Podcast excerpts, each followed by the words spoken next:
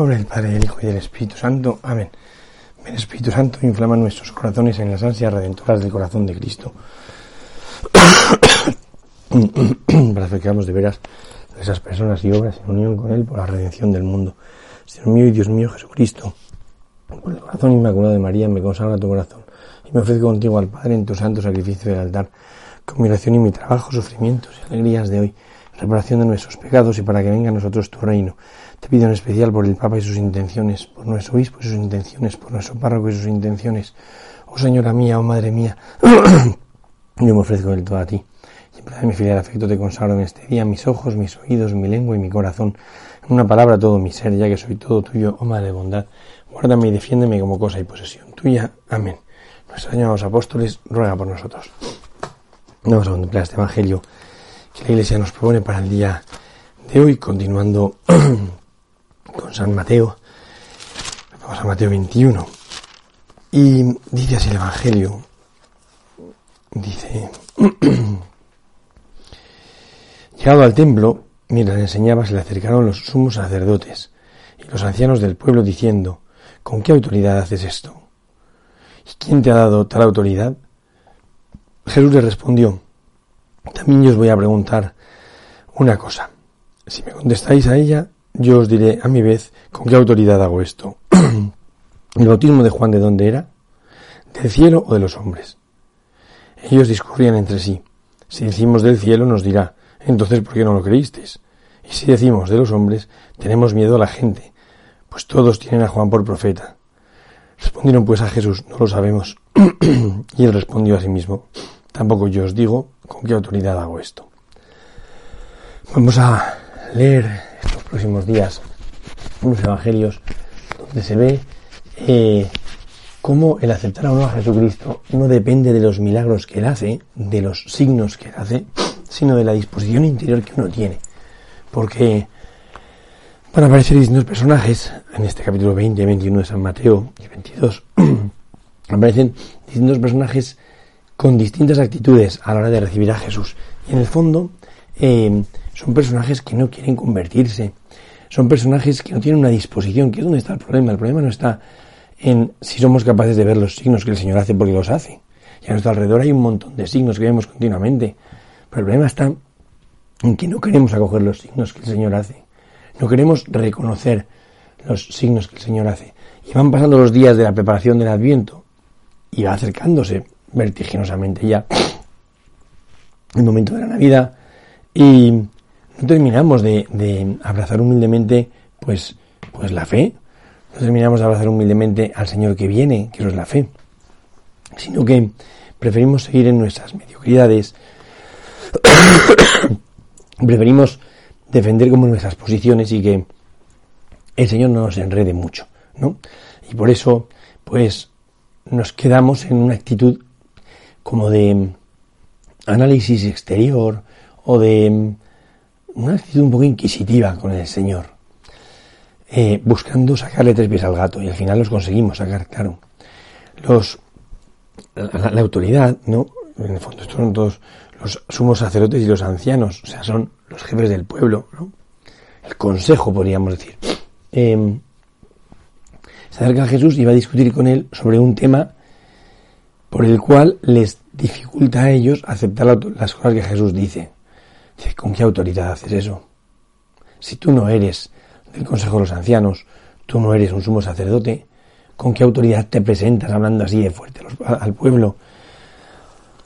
Hablando de cosas como muy definitivas, ¿no? Porque, porque el Señor se presenta como em, reivindicando eh, una acogida unilateral. O sea, hay que acoger al Señor sí o sí, si quieres salvarte. Si no acoges al Señor, no te salvas, ¿no? Y, y por eso ellos discuten con él sobre la autoridad que tiene. Y Jesús les va a mostrar que el problema no está en si tiene autoridad él o no, sino si ellos están dispuestos o no a acoger, ¿no?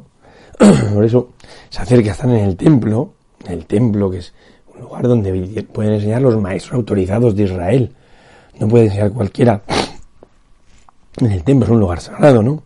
Eh, Jeremías profetizaba en el, en el templo y a los, a los príncipes les escandalizaba, y por eso protestaban, oye, está Jeremías profetizando en el templo, ¿no?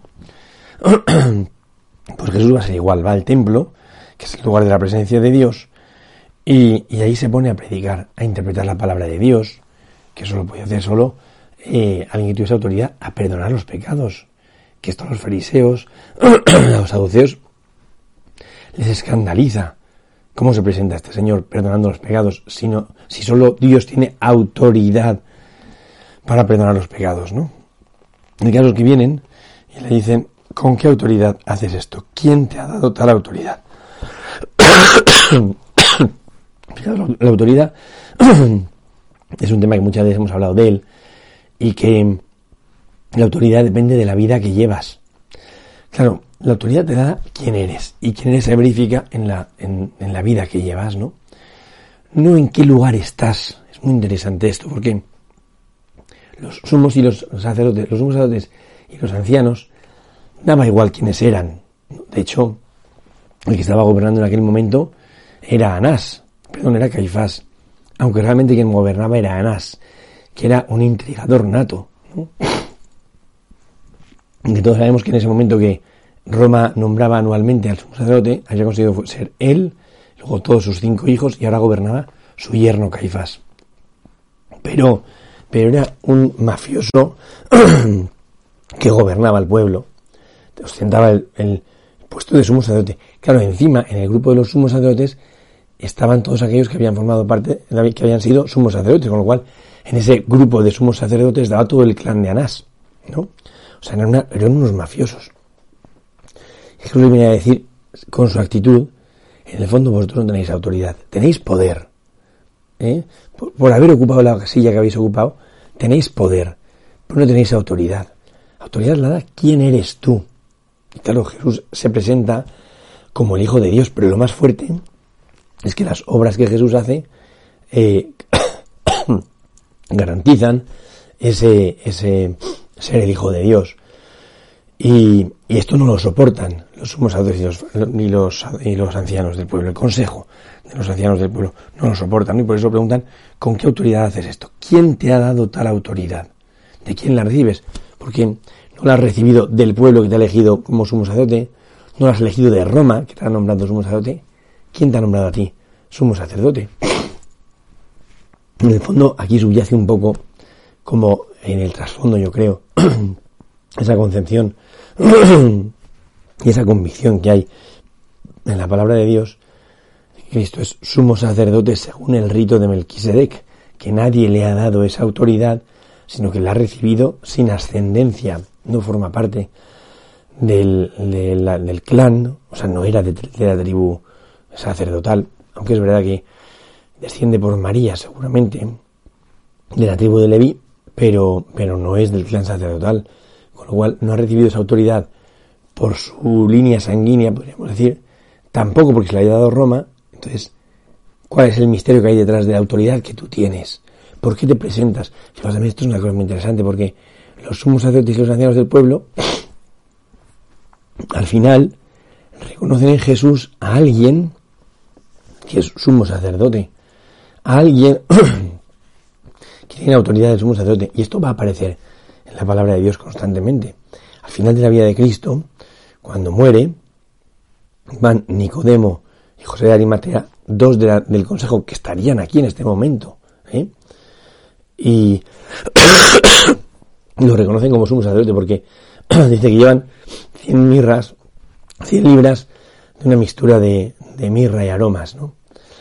En el fondo, esas 100 libras era la cantidad que se, utilizaba para ungir el cuerpo de sumo sacerdote cuando éste moría. Por eso, al final de la vida de Cristo, dos del Consejo de los Ancianos reconocen a Jesucristo con la autoridad del sumo sacerdote. Y aquí también. Aquí los del Consejo, que es más gordo, al reivindicar de él de dónde tiene esa autoridad, están reconociendo en él esa autoridad. Y es que Jesús eh, eh, se desenvuelve con esa autoridad, mostrando que la tiene, que tiene esa autoridad, que puede reivindicar esa autoridad. Y esto escandaliza a los sumos sacerdotes y a los del consejo, les escandaliza profundamente. Por eso intentan negársela. Pero el pueblo se la está otorgando, porque el pueblo reconoce en él una autoridad también. Y le está otorgando esa, esa capacidad de ser sumo sacerdote. ¿Quién te ha dado tal autoridad? Que al final, en la actitud de ellos, están reconociendo que es el pueblo que se la ha dado. ¿Mm? Porque dice, claro, al final no podemos negar esto porque el pueblo tiene a Juan Bautista como profeta y Juan Bautista apuntaba a este, con lo cual Juan Bautista muestra que este es el Mesías y el pueblo tiene que aceptar. Dice Jesús le respondió, esto es muy interesante, o sea, porque Jesús en el fondo quiere curar la, la suspicacia de ellos. En el fondo Jesús lo quiere mostrar es que ellos no tienen una actitud de acogida. Y porque no tienen una actitud de acogida, no van a poder nunca abrazar al Mesías que viene. De hecho, ha sucedido así. O sea, cuando tú estás cerrado, ya puede suceder delante de ti el milagro más gordo que quieras, que no reconocerás a Jesucristo. Porque estás cerrado. Y porque Cristo no va a, imponerse, Cristo no va a violentar, mm, a violentarte, obligándote a reconocerle. No, no lo va a hacer. no lo va a hacer. Y por eso eh, les estamos dando el Señor que el problema no está fuera de ellos, que el problema no está en la actitud, o sea, en la autoridad que tiene Jesús, que la tiene, ni quién se la ha dado, que se la ha dado, sino el problema está en que ellos no quieren reconocer esa autoridad que se desprende del modo de vivir de Cristo, de las enseñanzas corroboradas por el modo de vivir de Cristo. El problema es que hay una cerrazón en ellos. Esto yo creo que es una, una, una acusación muy gorda a nosotros en el tiempo del Adviento, porque en el fondo la liturgia lo que nos está diciendo es, vamos a ver, llevamos ya un montón de días, estamos la tercera semana, iniciando la tercera semana del Adviento, en la cuarta semana será ya la Navidad. Y por tanto la iglesia dice, oye, llevamos ya un tiempo largo de preparación del Adviento. ¿Qué pasos has dado? ¿Te has convertido? ¿Estás preparando más el corazón para que llegue Jesucristo? Porque si no, el problema no está fuera, está en ti que no quieres prepararte. El problema no está en que la iglesia no te esté animando, llamando, como mm, dando toques de atención. No ese no está el, ahí no está el problema. El problema está en que tú no quieres eh, abrirte. Y claro, la iglesia no te va a obligar. El Señor no te va a obligar. Cuando uno espera que venga otro, tiene que preparar la venida. No vale decir que yo espero a un invitado si no le preparo el cuarto. Porque si no le preparo el cuarto, si viene el invitado pasará de largo. Porque no tiene un lugar donde ser acogido. Entonces, la iglesia te, está diciendo eso. Oye, ¿qué lugar has preparado tú para acoger a Jesucristo? Entonces, Jesús, por eso Jesús les hace la pregunta de, de, Juan Bautista. Juan Bautista, que todo el mundo lo ha reconocido, que estaban, veíamos el domingo ayer, como todo el mundo está dispuestísimo a reconocer en el Mesías. Dicen, Dinos ya si eres tú el Mesías, si te tenemos por tal, todo el mundo te sigue. Vivimos como, como atentos a tus indicaciones, con lo cual Juan el Bautista ya estaba dando pasos de Mesías, ¿no? Y por eso le preguntan, dinos ya si tú eres el, eh, el Mesías, ¿no? ¿De dónde era el bautismo de Juan? No les pregunta tampoco quién es Juan, sino de dónde era. Que esto es interesantísimo. Porque lo que voy a decir es quién estaba detrás de la persona de Juan Bautista. Si es Dios, entonces tendrás que reconocer a Elías que prepara un pueblo indispuesto. Y si no es Dios, porque la gente lo ha seguido, ¿no? Y por eso se quedan como bloqueados, ¿no? El bautismo de Juan, ¿de dónde era? ¿Del cielo o de los hombres? Si decimos del cielo nos dirá por qué no lo creísteis. ¿De dónde se deduce? Que ellos mismos reconocen que no han abrazado el bautismo del bautista, es decir, que nos han dejado interpelar. O sea, ha sucedido un evento social y religioso delante de ellos. Dice que antes, en otro pasaje del bautista dice que todo Jerusalén bajaba al Jordán a ser bautizado, menos el consejo de los ancianos y los sumos sacerdotes, y se mantenían prudentemente al margen, que no querían ser contados entre los pecadores, que no querían hacer la fila para reconocer sus pecados. Entonces, estaban a una cierta distancia prudencial del bautista. Pero claro, aquí Jesús les enfrenta con las, contra las cuerdas. les dice, vamos a ver, ¿cuál ha sido vuestra actitud ante el bautista? Si en el fondo tenéis la misma actitud ante mí, ¿cuál ha sido la actitud ante el bautista? y ellos mantenerse en la indeterminación, porque es, si reconocemos lo que está pasando, que lo tenían que haber hecho antes, si reconocemos que hay un evento social, que todo el mundo está bajando a ser bautizado por Juan en el Jordán, tenemos que también bajar nosotros y escuchar su predicación y dejarnos interpelar cuando decía raza de víboras, que nos ha engañado a huir del castigo inminente. Ya está la, el hacha a la base de los árboles para cortarlos y tal, ¿no? Y se habrían tenido que convertir. Por lo menos tenía que haber hecho una reflexión seria sobre su modo de, de afrontar y de vivir eh, eh, precisamente el, el, el, evento de Juan Bautista y la redención y la historia de la salvación. ¿no?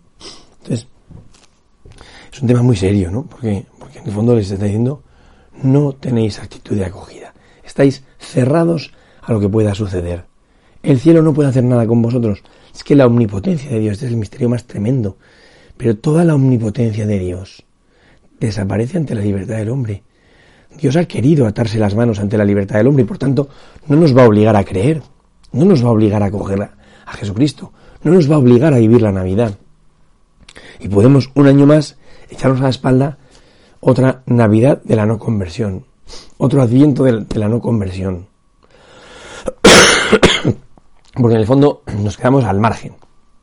Y van pasando cosas delante de nosotros y, nos mantenemos al margen. Y va pasando la redención delante de nosotros y nos mantenemos al margen. Y cuando queramos darnos cuenta, nos hemos quedado al margen, ¿no? Por eso les dice eso. Si dicen ellos, no, si, si decimos que del cielo, nos dirá porque no hemos creído. Y si decimos de los hombres, tenemos miedo a la gente, porque todos tienen a Juan por profeta. Dos cosas dice aquí. Primera, que todo el mundo reconocía el carácter profético de Juan el Bautista y por tanto reconocían aquello que Juan Bautista decía, ahí tenéis al Cordero de Dios todo el mundo, es decir, reconocían en Juan Bautista como un maestro que les ha dispuesto una predisposición para acoger a Jesús, para reconocer la autoridad de Jesús, ¿no? Eh, tenemos miedo a la gente que tiene a Juan por profeta. Y en segundo lugar, ellos que tienen miedo a la gente. En el fondo, en el fondo, este es el problema de los sumos sacerdotes. Y como no son nada, viven dependiendo de la opinión de la gente, tanto de Pilato como de Roma en general, como de los eh, fariseos, como de la gente. y al final no hacen lo que su conciencia dice, sino que buscan defender un puesto mm, eh, torticeramente, pasando por carros y carretas, ¿no? Y a nosotros nos puede pasar eso, ¿eh? Nos puede estar pasando que no queramos de verdad convertirnos queremos defender nuestros pequeños apegos, entonces vamos viendo que si viene el Señor y entra en mi vida y toca esos apegos, pues puede que mm, tenga que cambiar muchas cosas. Y no sé si estoy dispuesto. Y por eso dicen, pues mira, no lo sabemos de dónde venía el, bautismo de Juan el Bautista. Y Jesús dice, pues tampoco yo os digo con qué autoridad hago esto. Porque en el fondo no os interesa, no os interesa con qué autoridad hago esto. Pero si no os dejasteis interpelar por Juan el Bautista, si permitisteis que Herodes matase a Juan el Bautista, ojo que esto es una cosa gordísima, porque eh, Juan el Bautista muere en la cárcel decapitado y no hacen nada los sumos sacerdotes, ¿no? Entonces, si permitisteis que Juan Bautista eh, fuese asesinado por Herodes en la cárcel, por el capricho de una niñata, ¿eh? y la pasión desatada de un rey, ¿Para qué queréis saber con qué autoridad hago yo esto? Si no lo vais a acoger, no vais a dejaros interpelar, no os vais a convertir. Entonces, ¿para qué queréis saber esto? Si queréis, en el fondo, vivir en vuestra indeterminación, si queréis seguir con vuestra mediocridad, ¿para qué queréis saber de dónde viene el bautismo de Jesús? ¿No? Ojalá que el Señor nos ayude a nosotros a salir de nuestra indeterminación, ojalá que el Señor nos ayude a nosotros abrirnos de verdad en este adviento a la conversión, a, no estar apegados a tonterías ni a nosotros mismos, sino a estar dispuestos a coger de veras al Señor que viene a dejarle entrar en nuestra vida para que ponga orden, para que ponga y quite lo que, lo que hace falta en nuestra vida. Gloria al Padre, al Hijo y al Espíritu Santo, como en el principio y siempre por los siglos de los siglos. Amén.